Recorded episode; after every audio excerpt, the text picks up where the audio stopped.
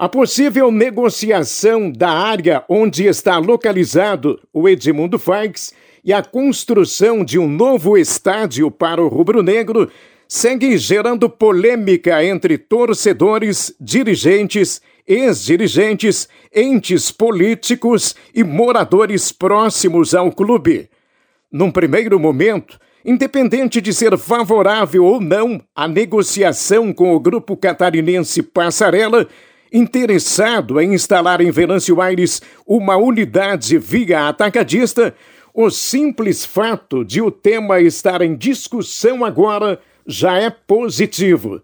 E por duas questões primordiais. Primeiro, porque chama a atenção para a urgência de uma solução para os moradores próximos ao campo que têm suas residências invadidas pelas enxurradas a cada temporal mais forte.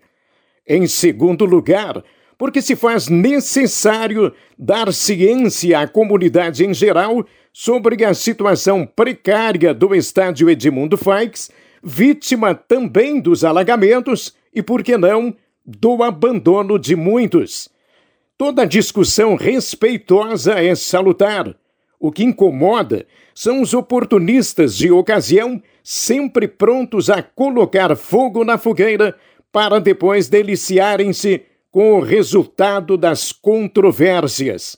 Nessa relação, aparecem muitos que há anos não pisam no estádio, outros que nunca assistiram sequer a uma partida do Guarani, sem contar quem pouco ou nada sabe da história de lutas e conquistas do rubro-negro, muitas delas acontecidas dentro do estádio Edmundo Faix, mas que encontra tempo para denegrir a imagem e propor o fechamento do clube. O momento requer equilíbrio, diálogo, sensatez e visão de futuro. Ideal seria, e me repito nessa afirmação, que mais pessoas tão ativas em direções anteriores se apresentassem para debater o tema. Se o atual Conselho Deliberativo tem um pequeno grupo de conselheiros para decidir sobre um assunto de tamanha relevância, é porque em algum momento houve quem preferiu afastar-se do Guarani.